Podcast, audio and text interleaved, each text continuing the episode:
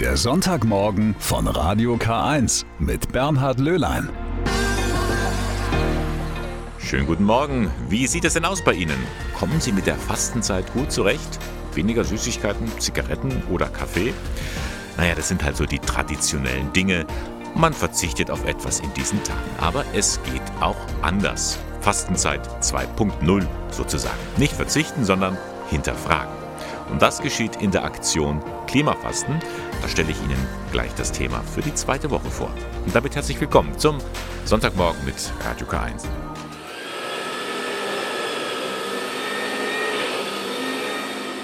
Das hier, das ist mein Staubsauger. Das ist schon ziemlich alt und funktioniert noch ganz gut. Allerdings beim Kabel schaut etwas heraus, was nicht herausschauen sollte. Ihn aber deswegen gleich abgeben, bringe ich auch nicht übers Herz. Was tun? Dinge einfach wegwerfen möchte ich nicht, das verursacht nur Müll. Kann man einem solchen Gegenstand nicht ein zweites Leben einhauchen? Man kann. Zum Beispiel beim Reparatureck im Ingolstädter Bürgerhaus. Jetzt geht er richtig schön wieder Das ist das genau. Meistens arbeite ich mit dem. Ja. Unter dem Motto Neu kaufen, denkste. Da können Sie dort jeden Montag von 16.30 Uhr bis 18.30 Uhr kaputte Gegenstände vorbeibringen. Mitarbeiter Herbert Schnattinger. Es kommt zum Beispiel ein Haushaltsgerät mit einem defekten Kabel oder Stecker. Sowas ist in der Regel am schnellsten zu lösen. Es kommen Audiogeräte. Es ist bei den CD-Spielern sehr schwierig, weil meist hat es da mit der Optik zu tun. Das können wir nicht reparieren. Aber es gibt auch einfachere Elektronikdinge, wo wir Teile wechseln, wenn es geht, und dann funktionieren es wieder. Das Team teilt sich auf. Einer kann besser mit der Elektronik umgehen, ein anderer mit der Mechanik. Wieder einer lötet sehr gut. So helfen alle zusammen. Die Erfolgschancen sind nicht hundertprozentig bei uns, aber ich würde sagen, zwischen 50 und 70 Prozent haben wir durchaus Erfolgschancen.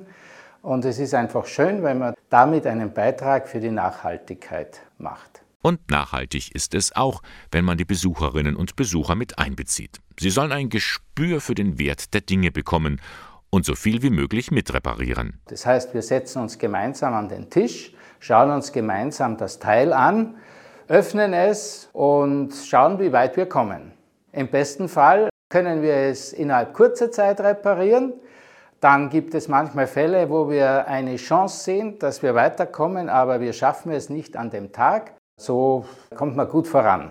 Reparieren statt wegwerfen. Die Idee klingt nach Old School, trifft aber den Nerv der Zeit und begeistert immer mehr Menschen. Ich habe einen Rasierapparat, der ist zum Wegschmeißen, war mal noch zu schade. Und ich habe mir gedacht, vielleicht kann man was machen. Die Garantie ist leider schon abgelaufen, aber es ist kein großes Problem. manche Leute schmeißen einfach zu schnell Sachen weg. Das mache ich nicht. Ich hebe es lieber ein, zwei Jahre auf und wenn dann sowas kommt, dann denke ich mir, ja super, hat sich rentiert. Ja, ich finde das auch sehr wichtig und es wird auch immer wichtiger. So bin ich unheimlich froh, dass man hierher kommen kann und so nette, kompetente Herren da sind und ähm, ja, die Geräte wieder so weit in Schwung bringen. Das Reparatureck im Ingolstädter Bürgerhaus in der Fechtgasse 6. Es ist ein Angebot des lokalen Nachhaltigkeitsnetzwerks Wechselwelten. Und auf deren Internetseiten können Sie sich anmelden, wenn Sie ein Gerät vorbeibringen wollen. Wechselwelten.org. Dinge verbrauchen, unter diesem Leitwort steht ja auch die zweite Woche beim Klimafasten. Da sind wir alle eingeladen, unser Konsumverhalten zu hinterfragen. Einfach beim Einkaufen drauf schauen, welche Materialien verwenden wir. Oder gebrauchte Dinge abgeben oder verkaufen, anstatt sie auf den Müll zu werfen. Ja, oder eben sie im Reparatureck in die Hände von Herbert Schnattinger legen. Wenn wir Dinge länger verwenden und weniger erzeugen und vielleicht auch die Gesetzgebung in die Richtung geht, dass hier mehr Unterstützung für die Reparatur geboten wird, dann können wir insgesamt Ressourcen schonen. Immer noch liegen weite Teile von Syrien und der Türkei in Schutt und Asche. Es wird Jahre dauern, bis alle Schäden dieses Erdbebens beseitigt sind. Aber so lange können die Menschen dort nicht warten. Sie sind auf Hilfe angewiesen und da zählt jeder Cent. Darum wird es heute in allen katholischen Sonntagsgottesdiensten eine Sonderkollekte geben. Denn die Lage gerade in Syrien ist immer noch verheerend, sagt Barbara Pauli, die Länderreferentin vom katholischen Hilfswerk Missio. Das ganze Ausmaß der Katastrophe, das kann man noch gar nicht ermessen. Was man sicher sagen kann, es ist eine der schlimmsten Naturkatastrophen im letzten Jahrhundert. Man muss mit Zehntausenden Toten und Hunderttausenden Verletzten rechnen. In Syrien ist ja der Nordwesten stark betroffen, da die Region Idlib und natürlich jetzt zum Beispiel auch der Großraum Aleppo. In Aleppo sind ganze Straßenzüge, Tausende von Häusern eingestürzt die natürlich davor von dem zwölfjährigen Bürgerkrieg schon in Mitleidenschaft gezogen waren, schon geschädigt waren. Und darum wird eben heute gesammelt in den katholischen Gottesdiensten. Die Gelder werden katholischen Hilfsorganisationen zur Verfügung gestellt, die in der Region tätig sind. Neben Missio vor allem Caritas International. Lassen wir die Menschen dort nicht allein.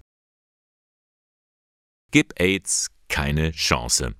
Mit diesem Slogan begann Ende der 80er Jahre die Kampagne gegen eine der heimtückischsten Krankheiten unserer Zeit. Wer sich mit HIV angesteckt hatte, für den begann eine lange Leidenszeit, die nicht selten mit dem Tod endete. Vieles hat sich inzwischen verändert, so sehr, dass sich manche sogar fragen, gibt es diese Krankheit bei uns überhaupt noch? Und ob. AIDS ist nicht verschwunden. Darauf verweist auch die AIDS-Beratungsstelle der Caritas in München. Und die ist derzeit in Bayern unterwegs. Mobil. Am vergangenen Dienstag auch in Ingolstadt. Auf dem Rathausplatz in Ingolstadt ein Lieferwagen mit dem Flammenkreuz der Caritas. Völlig unvermittelt steht man hier. Frau Klaus von der Caritas München, was passiert hier? Wir führen hier einen Schnelltest, einen HIV-Schnelltest durch. Durch Corona wurde einfach ein bisschen weniger getestet, auch im Bereich HIV. Dann haben wir die Idee gehabt, in die Landkreise rauszugehen und haben dann als erstes jetzt im Gesundheitsamt Ingolstadt nachgefragt, ob die Interesse daran haben, mit uns sowas zu machen. Und die hatten großes Interesse, was uns sehr gefreut hat. Und äh, jetzt stehen wir hier.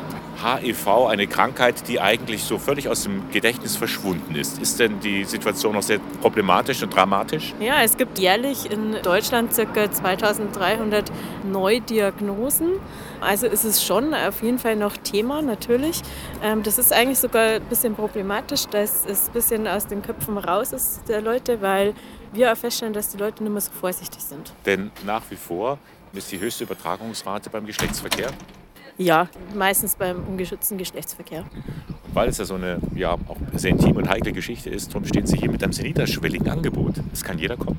Genau, es kann jeder vorbeikommen. Also wir verlangen 5 Euro für unseren Test. Das ist auch ein sehr günstiges Angebot. Genau, es ist anonym.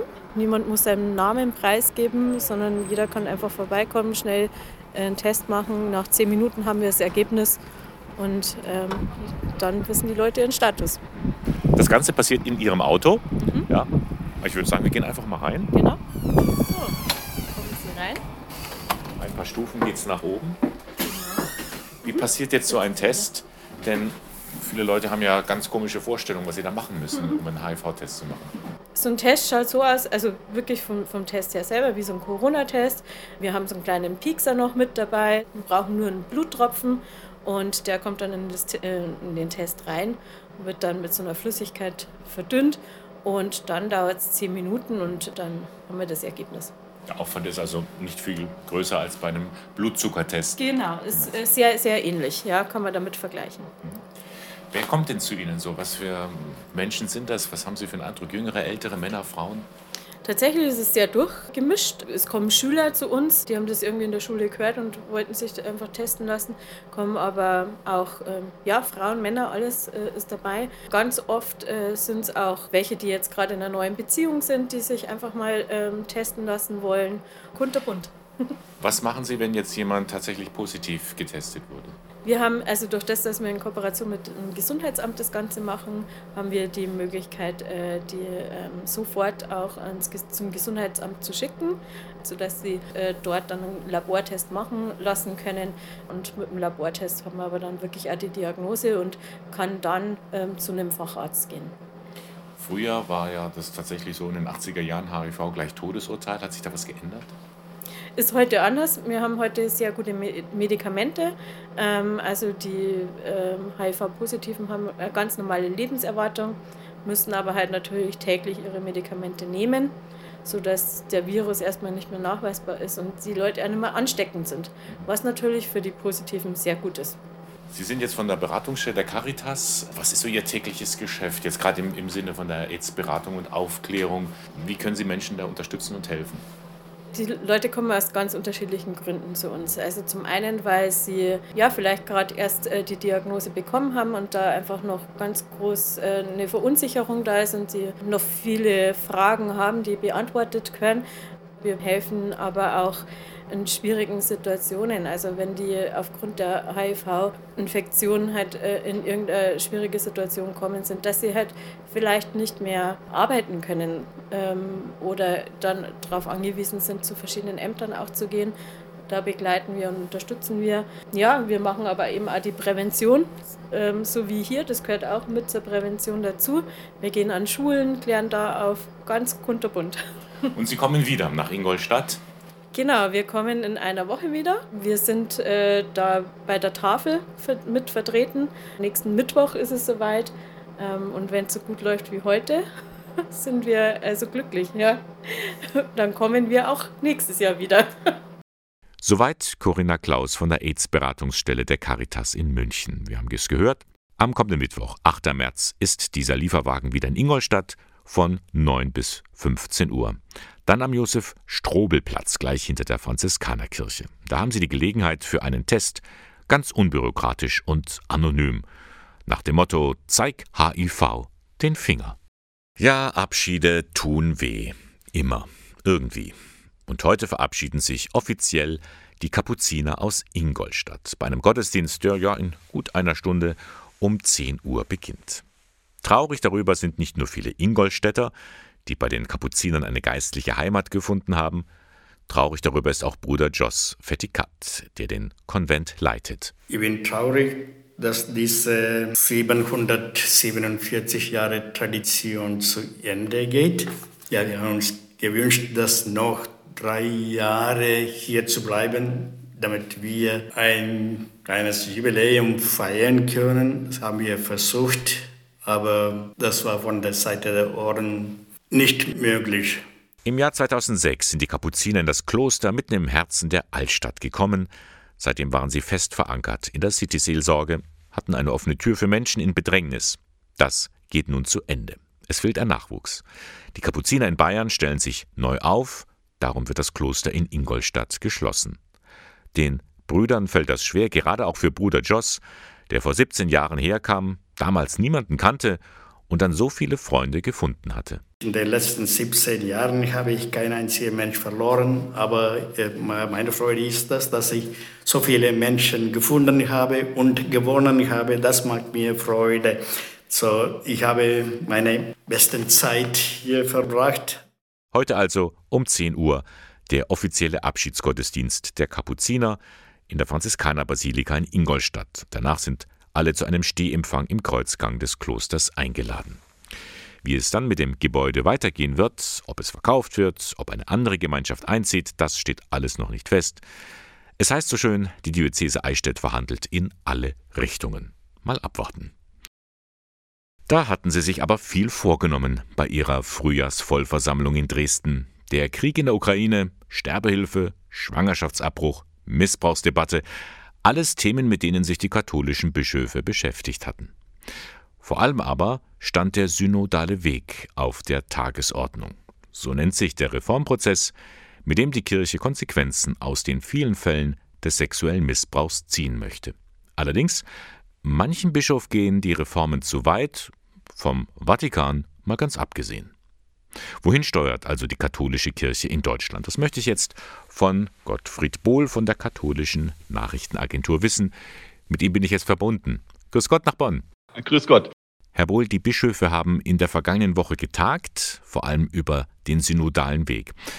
Und was die Atmosphäre betrifft, da ist ja durchgesickert, es wurde offen und ehrlich und vielleicht sogar hitzig miteinander gesprochen. War das so? Ja, was man hört, äh, war es wohl wirklich eine sehr, sehr ernsthafte Debatte und äh, manche sagen, so hätten sie es noch nie erlebt, dass es wirklich so zur Sache ging und äh, so, aber, aber zur Sache. Also es war wohl nicht, dass man sich gegenseitig beschimpft und beleidigt hat, sondern dass wirklich sehr hart um die Sache gerungen wurde.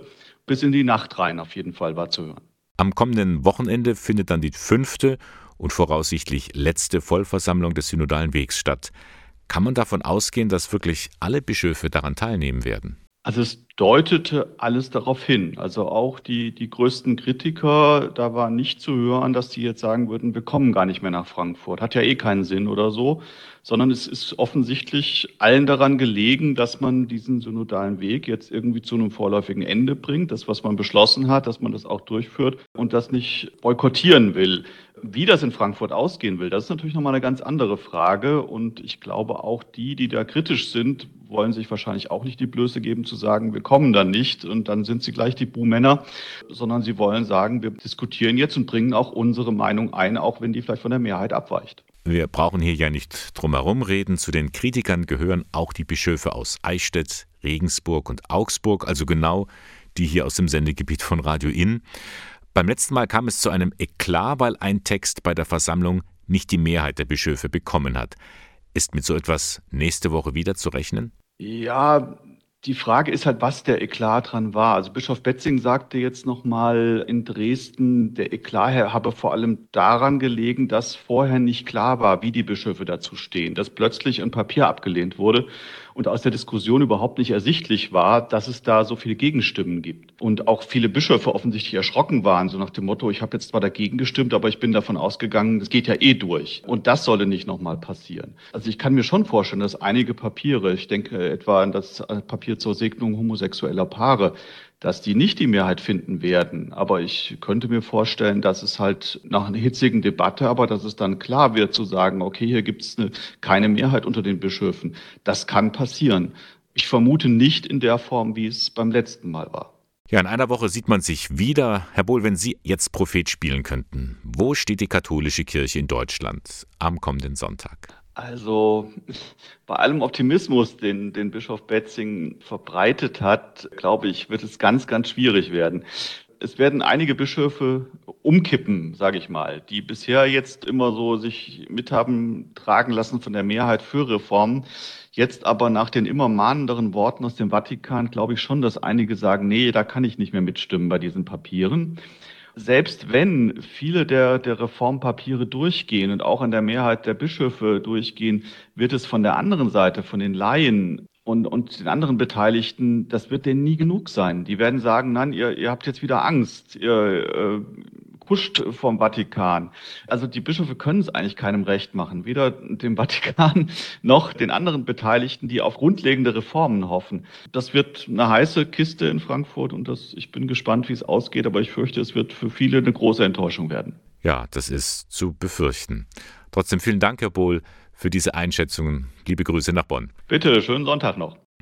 Das war Gottfried Bohl von der katholischen Nachrichtenagentur. Nächste Woche geht der synodale Weg zu Ende und wie es dann aussieht, darüber werde ich Sie am kommenden Sonntag hier an dieser Stelle informieren.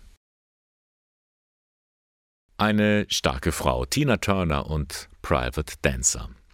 Stark müssen die Frauen auch in Afghanistan sein, aber irgendwie scheinen ihre Probleme in der Öffentlichkeit ganz verschwunden zu sein weil sie sich alle irgendwie hinter der vorgeschriebenen Vollverschleierung befinden. Aber die Probleme sind da und Hilfswerke wie Miserior versuchen weiter zu helfen, meist mit den Partnerorganisationen im Land. Dazu Anna Dirksmeier von Miserior. Die versuchen einfach Mittel und Wege zu finden, nicht lautstark, aber pragmatisch etwas für ihre Bevölkerung tun zu können. Wenn wir aber sehen, dass diese kleinen Spielräume auch noch geschlossen werden, dann können wir auch nichts mehr tun. Das ist aber noch nicht so weit. Miserio hat bislang erst ein landwirtschaftliches Projekt gestoppt, weil da nur noch Männer mitarbeiten dürfen sollten. Gesundheits- und Notfallprojekte laufen weiter und sogar ein Bildungsprojekt für Frauen. Unserem Frauenbildungszentrum geht es äh, bisher gut. Wir haben also zum Glück in der Region, ich nenne sie jetzt aus Sicherheitsgründen nicht, gemäßigtere Taliban. Es ist kompliziert in Afghanistan. Es gibt eben solche gemäßigte Taliban und Radikale. Es gibt Regierungsmitglieder, die gern weiter mit den westlichen Organisationen zusammenarbeiten möchten. Aber alle sind von den Spielräumen abhängig, die die religiösen Führer, die Mullahs, ihnen lassen. Und die vertreten eine sehr rückständige Islamauslegung aus dem 7. Jahrhundert, mit wohl auch langfristig schlimmen Folgen. Zum Beispiel, weil Frauen nicht mehr studieren dürfen, auch nicht Medizin bedeutet, dass ja auch keine Ärztinnen mehr ausgebildet werden können und Männer Frauen ja gar nicht berühren dürfen, hieße das, dass wir es mit einer enorm hohen Frauensterblichkeit in dem Land äh, zu tun haben. Frauen haben in Afghanistan massiv Rechte verloren, seit die westlichen Truppen das Land verlassen und die Taliban wieder Herrschaft übernommen haben. Die Hilfswerke versuchen, auch kleinste Spielräume zu nutzen. Frauen zum Beispiel Arbeit im Homeoffice zu geben. Weil für die Frauen ist ganz, ganz schlimm eine tödliche Langeweile, wenn sie auf das Haus reduziert sind. Das schmerzt so sehr, dass wir also auch viele Partner schon haben weinen sehen. Anna Dirksmeier arbeitet seit sechs Jahren für Projekte in Afghanistan. Miserio ist seit mehr als 40 Jahren im Land tätig. Sie wollen weitermachen, aber nicht unter allen Umständen. Das bedeutet eben für uns, dass wir unsere roten Linien selber abstecken müssen und selber uns fragen müssen, wie weit sind wir bereit, Kompromisse zu machen. Frauen müssen mitarbeiten dürfen, so die Wiese. Und so lange hilft auch Miserio weiter in Afghanistan. Übrigens, am kommenden Mittwoch ist Weltfrauentag. Der Aufschrei war schon richtig groß. In Ingolstadt wird es in diesem Jahr keinen verkaufsoffenen Sonntag geben. Der Stadtrat hat das so beschlossen. Und alle sind verärgert, dass diese Chance nicht genutzt wird, die Innenstadt attraktiv zu machen. Nun, nicht alle. Es gibt noch Menschen, die sind dankbar dafür, was in der Verfassung steht. Der Sonntag und die staatlich anerkannten Feiertage bleiben als Tage der Arbeitsruhe und der seelischen Erhebung gesetzlich geschützt. Nun, das klingt ein bisschen altbacken, aber so steht es nun mal in der Verfassung. Der bekannte Journalist Heribert Prantl ist der Meinung, der Sonntag ist wichtig für die ganze Gesellschaft. Der Sonntag ist nicht einfach der freie Tag für den Einzelnen. Wäre er nur dies, dann wäre es ja egal, an welchem Tag man seinen Sonntag hat. Wenn aus dem Sonntag ein individuell gleitender Tag würde, dann wäre jeder Tag Werktag. Und das will ja niemand. Das heißt, doch, der Sonntag ist immer wieder Angriffen ausgesetzt. Gerade der Einzelhandel fordert mehr verkaufsoffene Sonntage. Die Kunden, sprich die Menschen, würden das einfach wollen. Das aber ist zu kurz gedacht, meint Prantl. Auf den ersten Blick mag ja die Möglichkeit zum großen Sonntagseinkauf verbraucherfreundlich sein. Das würde aber nicht lange so bleiben. Wer heute sonntags einkaufen will, der wird morgen sonntags auch arbeiten müssen. Davor warnen auch die Kirchen. Der Mensch lebt nicht vom Brot allein. Oder wie es der Münchner Kardinal Reinhard Marx ausdrückt, es braucht diese Unterbrechung der Arbeitswelt. Es geht nicht nur um eine Pause, um sich zu erholen und dann wieder an die Arbeit zu gehen, sondern es geht darum zu begreifen, dass wir nicht nur Arbeit sind und Geld verdienen und Konsum, dass es andere Dimensionen des Lebens gibt, Dafür stehen wir Christen in besonderer Weise ein. Aha, die Kirchen wieder. Ein Dorn im Auge für freiheitsliebende Menschen. Der Rechtsanwalt Friedrich Kühn, ein Experte für Sonntagsschutz, sieht das anders. Er hebt hervor, der Schutz des Sonntags sei kein Sonderrecht der Kirchen. Letztendlich profitieren alle gesellschaftlichen Gruppierungen davon. Ganz offensichtlich wird das bei Sportvereinen. Warum finden so viele sportliche Veranstaltungen an Sonntagen statt? Weil dort die kollektive Freizeit verankert ist. Es wäre wohl schwierig, eine Fußballmannschaft mit elf Leuten zusammenzukriegen, wenn einer am Montag, einer am Dienstag, zwei am Mittwoch und so weiter frei hätten. Es braucht den kollektiven Sonntag. Natürlich, es kann und muss auch Ausnahmen geben, die aber sind eng umschrieben. Das ist all das, was passieren muss, damit der Sonntag als Sonntag erlebbar wird. Dann nehmen wir zum Beispiel die Einlasser im Museum, die Kellner im Restaurant, den Organisten in der Kirche. All die Tätigkeiten, die dafür sorgen, dass man sich typisch sonntäglich verhalten kann, ist Arbeit für den Sonntag. Und dann gibt es die Arbeit trotz des Sonntags, die auch zulässig sein muss, um andere Rechtsgüter zu schützen.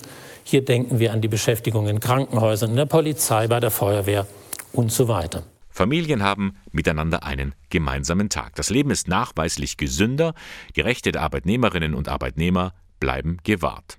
Die Liste mit Argumenten für den freien Sonntag ist lang, aber so ein Kulturgut, das schon über 1700 Jahre lang besteht, braucht besonderen Schutz.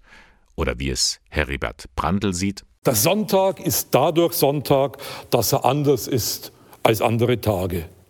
Man muss ihn nicht in Anspruch nehmen. Jeder kann damit machen, was er will. Aber es ist gut, dass es ihn gibt. Was für ein schöner Tag, so besingt es Michael Bublé.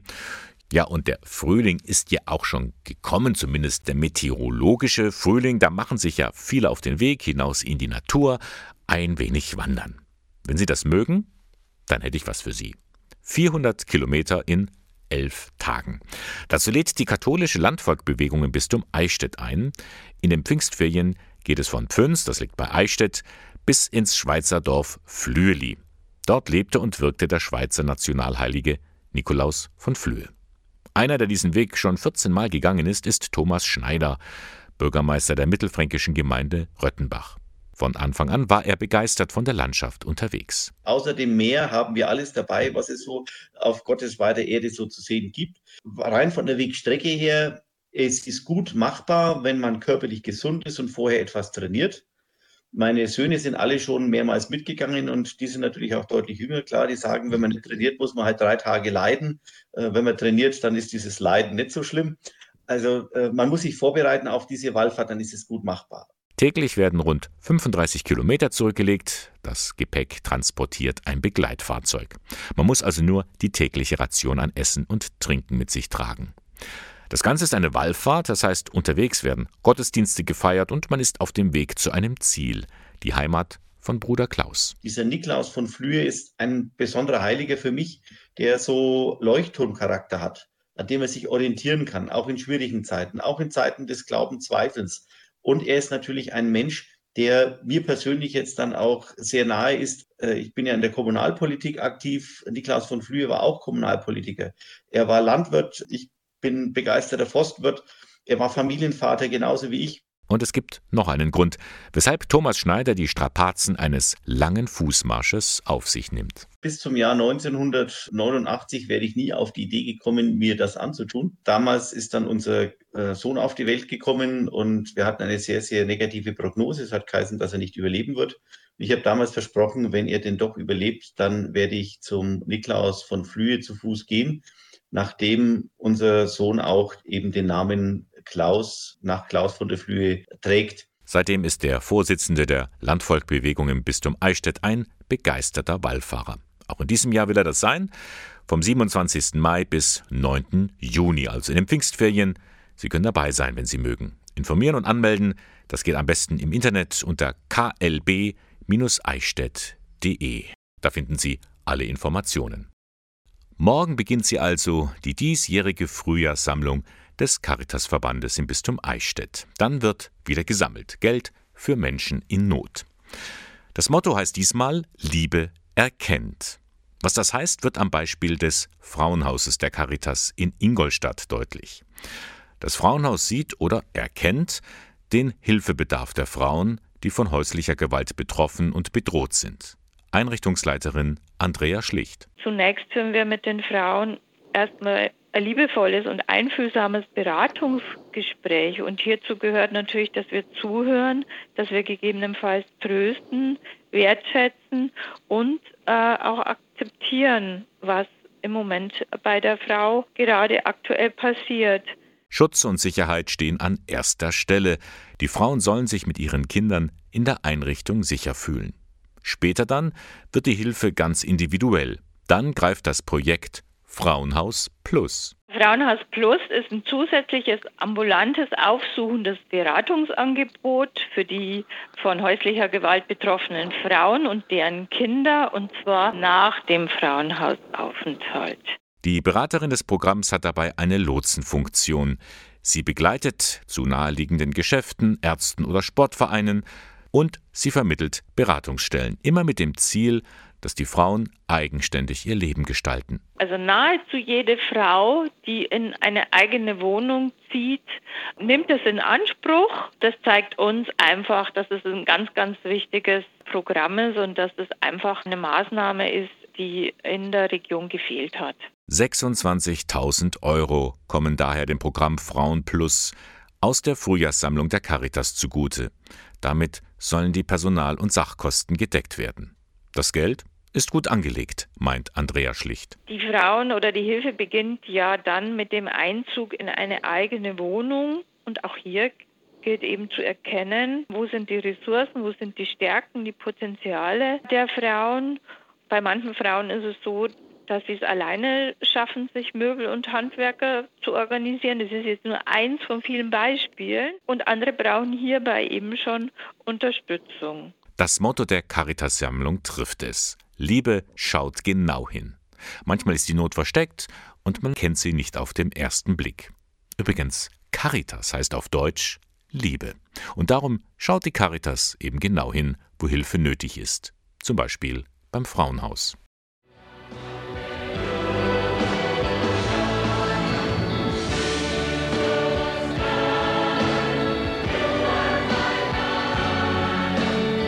Jesus Christ, You Are My Life, das ist die inoffizielle Hymne der Weltjugendtage, wenn Hunderttausende von Jugendlichen zusammenkommen und mit dem Papst Gottesdienst feiern.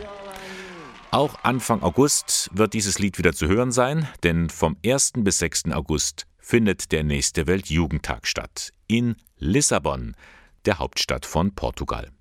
Dann werden auch etwa 7000 junge Menschen aus Deutschland der Einladung von Papst Franziskus folgen. Und natürlich ist auch das Bistum Eichstätt mit von der Partie. Mehr dazu kann uns jetzt Sarah Heierbucher vom Bischöflichen Jugendamt erzählen, denn sie gehört zum Organisationsteam dazu. Guten Morgen, Sarah. Guten Morgen, Bernhard. Also Weltjugendtag, wenn man das noch nie erlebt hat, was muss man sich darunter vorstellen? Ja, der Weltjugendtag ist ein riesengroßes Glaubensfestival für junge Menschen.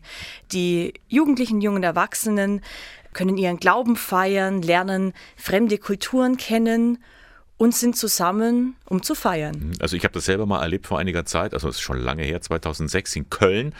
Das ist eine sehr bunte Angelegenheit. Absolut. Und voll ist es auch, ja. Also man kann sich vorstellen, wenn ein Land voller junger Menschen ist und dann ähm, im zweiten Teil des Weltjugendtags, wenn man dann eben in der Stadt ist, wo man zusammen feiert, wo auch der Papst dann dazukommt, die Stadt ist übervoll von jungen Menschen und es ist großartig. Man jubelt sich in der U-Bahn zu, auf dem Weg, auf den Straßen und es ist einfach nur ein großes Fest. Der Höhepunkt wird in Lissabon sein. Was sind denn so die Highlights dieser Tage dort? Ja, der Weltjugendtag ähm, ist zum Glück nicht nur ein Tag mit 24 Stunden, sondern der setzt sich zusammen aus ähm, zwei Bereichen. Und zwar ähm, gibt es erstmal die Tage der Begegnung.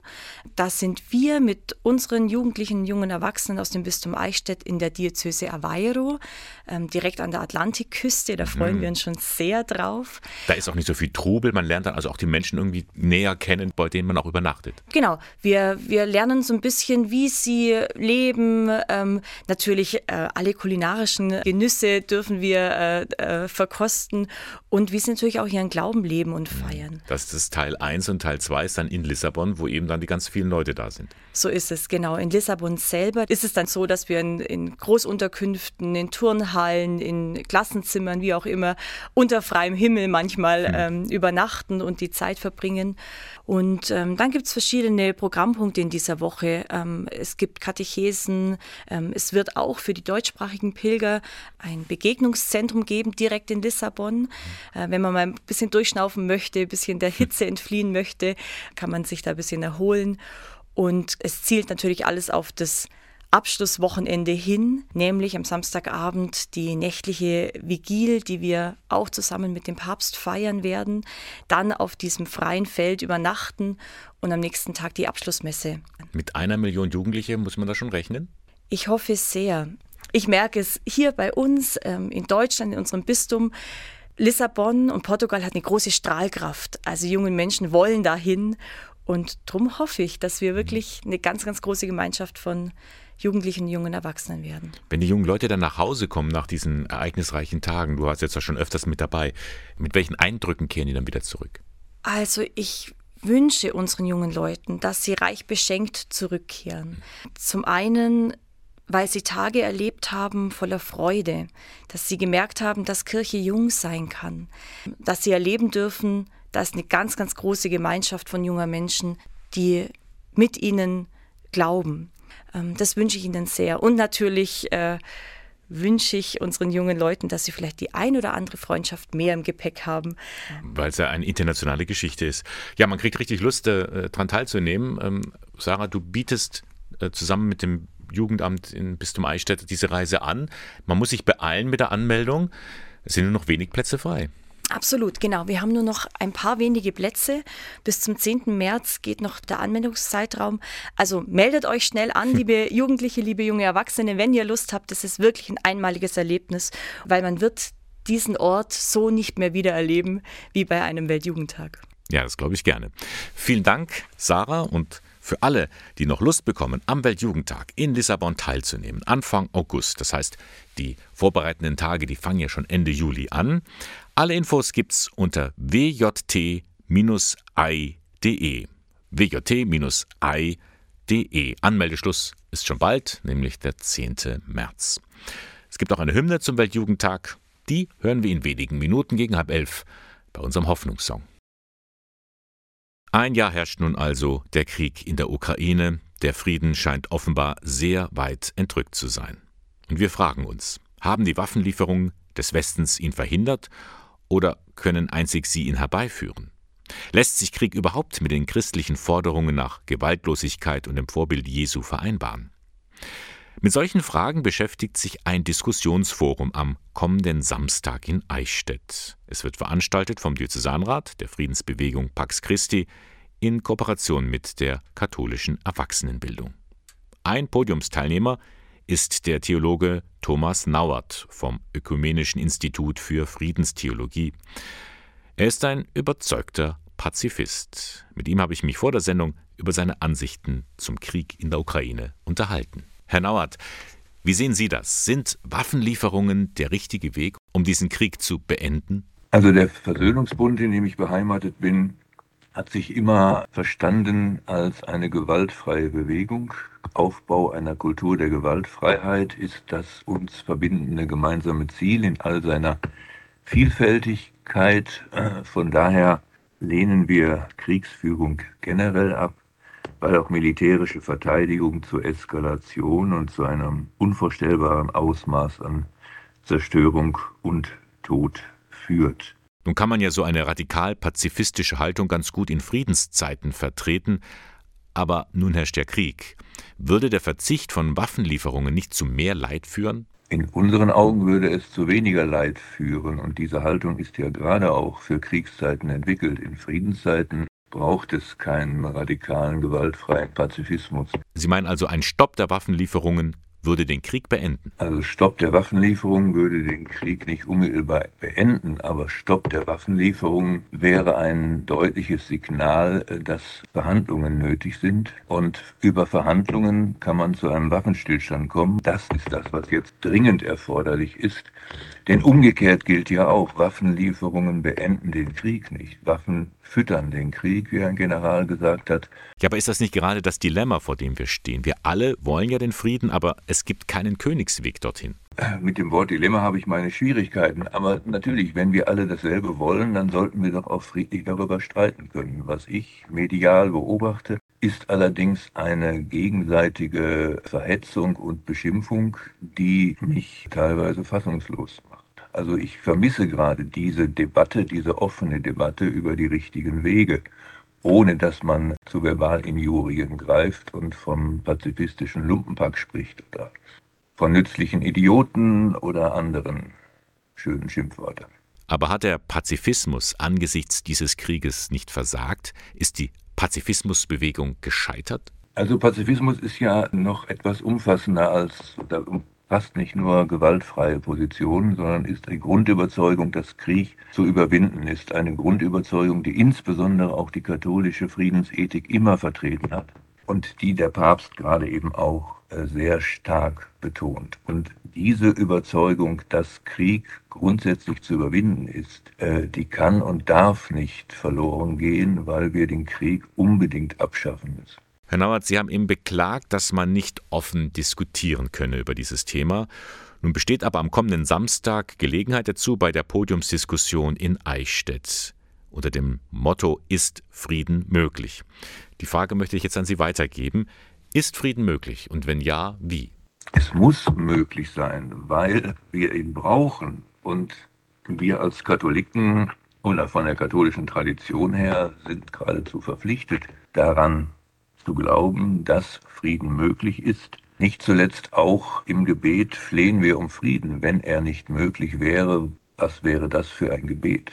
Natürlich muss er vorbereitet werden, er muss gewollt werden, er, dazu muss ausgebildet werden. Wir brauchen eine neue politische Kunst der Mediation.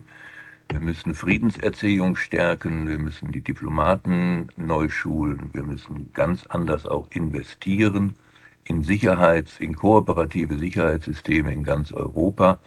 Auch die Kirchen müssen sich die Frage stellen, wie weit sie zum innerweltlichen Frieden beitragen können, was ihr Beitrag ist. Also es gibt viele, viele Aufgaben. Aber möglich ist er. Sonst wäre der Mensch eine missglückte Schöpfung Gottes und das, glaube ich, theologisch wäre überhaupt nicht zu vertreten. Soweit Thomas Nauert vom Ökumenischen Institut für Friedenstheologie. Sie können ihn erleben und mit ihm diskutieren am kommenden Samstag, 11. März, im Eichstätter Priesterseminar von 17 Uhr bis 20 Uhr. Die Teilnahme ist kostenfrei, eine Anmeldung ist nicht notwendig. I Will Wait, Mumford Sons. Warten muss ich jetzt nicht mehr, der Sonntagmorgen geht zu Ende. Wir blicken noch mal kurz zurück auf ein paar Highlights dieser drei Stunden. Da hatte ich Ihnen zunächst die Reparaturecke vorgestellt im Neuburger Kasten in Ingolstadt. Da werden alte Sachen nicht einfach weggeschmissen, sondern wieder repariert. Herbert Schnattinger ist einer vom Team. Wenn wir Dinge länger verwenden und weniger erzeugen, und vielleicht auch die Gesetzgebung in die Richtung geht, dass hier mehr Unterstützung für die Reparatur geboten wird, dann können wir insgesamt Ressourcen schonen. Eine gute Idee jetzt gerade auch in der Fastenzeit. Und dann ist ja derzeit der AIDS-Bus aus München unterwegs. Die Caritas bietet einen HIV-Test an. Corinna Klaus vom Beratungsteam weiß, es gibt Menschen, die brauchen einfach diese Beratungsstelle der Caritas. Die Leute kommen aus ganz unterschiedlichen Gründen zu uns. Also zum einen, weil sie ja vielleicht gerade erst äh, die Diagnose bekommen haben und da einfach noch ganz groß äh, eine Verunsicherung da ist und sie noch viele Fragen haben, die beantwortet können. Wir helfen aber auch in schwierigen Situationen. Also wenn die aufgrund der HIV-Infektion halt äh, in irgendeine schwierige Situation kommen sind, dass sie halt vielleicht nicht mehr arbeiten können ähm, oder dann darauf angewiesen sind, zu verschiedenen Ämtern auch zu gehen. Da begleiten wir und unterstützen wir. Ja, wir machen aber eben auch die Prävention, ähm, so wie hier. Das gehört auch mit zur Prävention dazu. Wir gehen an Schulen, klären da auf ganz kunterbunt. Und vorhin haben wir es gehört, der Weltjugendtag steht vor der Tür. Macht euch auf den Weg nach Lissabon. Der Eichstätter Diözesan Jugendseelsorger Corbinian Müller mit einer Einladung an die jungen Leute. Sei mit dabei, wenn das Bistum Eichstätt vom 27. Juli bis zum 7. August nach Lissabon aufbricht. Sei mit dabei, wenn wir in Aveiro, einer Stadt im Norden von Portugal, bei Gastfamilien untergebracht sind, dort mit den jungen Menschen vor Ort gemeinsam beten und singen und deren Welt kennenlernen. Sei mit dabei, wenn wir in Lissabon Abertausende von jungen Menschen aus der ganzen Welt treffen und zusammen mit dem Papst feiern und zusammen sind. Sei mit dabei und mach dich einigst auf den Weg und fahr mit zum Weltjugendtag nach Lissabon. Und mit diesem Aufruf geht der Sonntagmorgen zu Ende. Das war das Kirchenmagazin der Diözese Eichstätt. Moderation und Redaktion der Sendung Bernhard Löhlein. K1 finden Sie in Eichstätt in der Luitpoldstraße 2. Ich wünsche Ihnen jetzt noch eine schöne Woche, freue mich auf den nächsten Sonntag mit Ihnen. Bis dann.